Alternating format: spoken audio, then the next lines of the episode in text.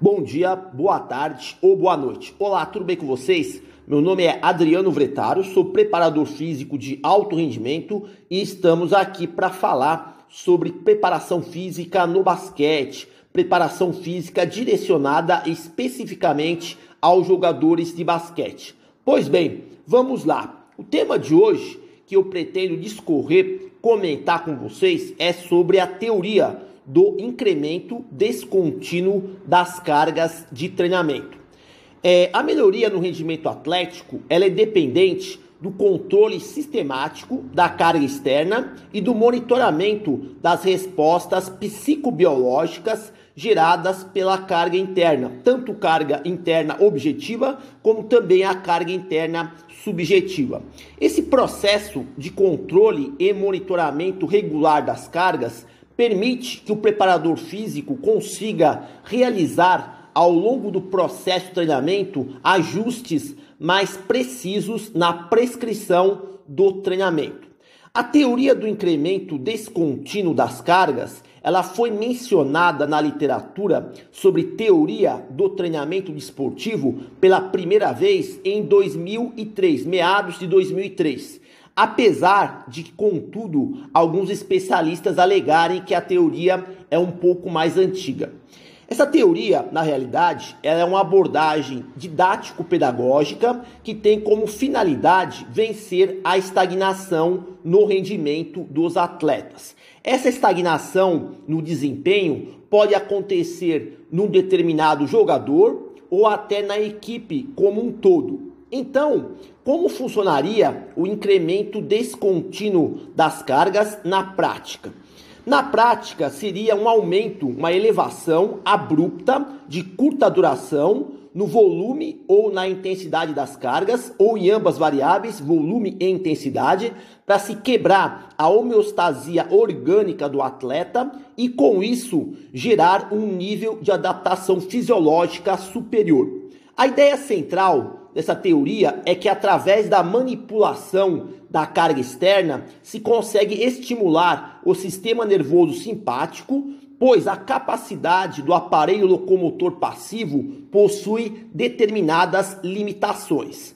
Assim, por meio de uma mudança brusca de curta duração na aplicabilidade das cargas, se consegue elevar a capacidade funcional de rendimento do jogador. Vamos explicar essa teoria através de um exemplo para uma melhor compreensão.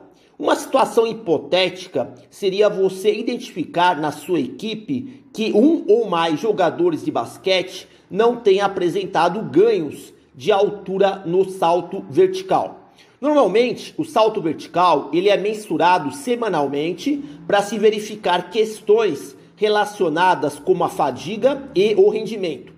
Todavia, você percebe que um dos jogadores não tem conseguido evoluir seus valores de salto vertical como o restante da equipe, permanecendo com valores estagnados ou muito abaixo da média da equipe. A partir desse ponto, se faz uma análise retrospectiva das cargas individuais impostas a esse jogador e pode-se decidir por aplicar o incremento descontínuo das cargas.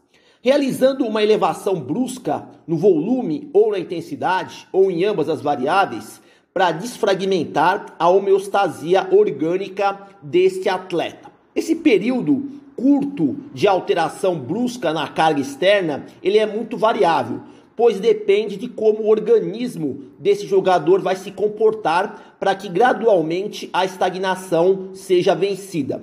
É preciso dizer que é necessário analisar em qual momento você implementa a estratégia do incremento descontínuo das cargas para que não ocorra interferências adversas negativas numa competição que esteja próxima. Outro detalhe, como o salto vertical é uma manifestação da potência, as alterações no volume e na intensidade das cargas devem acontecer nas manifestações de força máxima ou na força explosiva, que tem correlação direta com a potência muscular. Uma maneira segura de implementar o incremento descontínuo das cargas, nesse exemplo, poderia ser através das sessões de microdose de treinamento. São sessões muito curtas, com duração média de 20 minutos, que podem proporcionar os efeitos de desfragmentação da homeostasia orgânica, com menor risco de se incorrer no surgimento de lesões ou risco aumentado de overreaching não funcional. Vale mencionar que durante é, o momento de adotar é, o incremento descontínuo das cargas de treinamento, é preciso pensar que antes dessa adoção deliberada, é preciso uma análise global das possíveis variáveis que estão provocando essa estagnação no rendimento daquele seu jogador. Pois existem cenários específicos em que, em vez de se aumentar as cargas, deve-se realizar o contrário, ou seja, reduzi-las drasticamente por períodos de tempo curtos ou médios. Essa redução às vezes se faz necessária para evitar o aparecimento do overtraining devido ao excesso de treinamento com cargas intensas. Devemos lembrar também que estamos imaginando um exemplo de jogador profissional de basquete cujo calendário competitivo é extenso e com grande quantidade de competições. Portanto, para qualquer que seja a estratégia que você pretenda aplicar para vencer a estagnação no desempenho, o contexto atual deve ser analisado com precaução.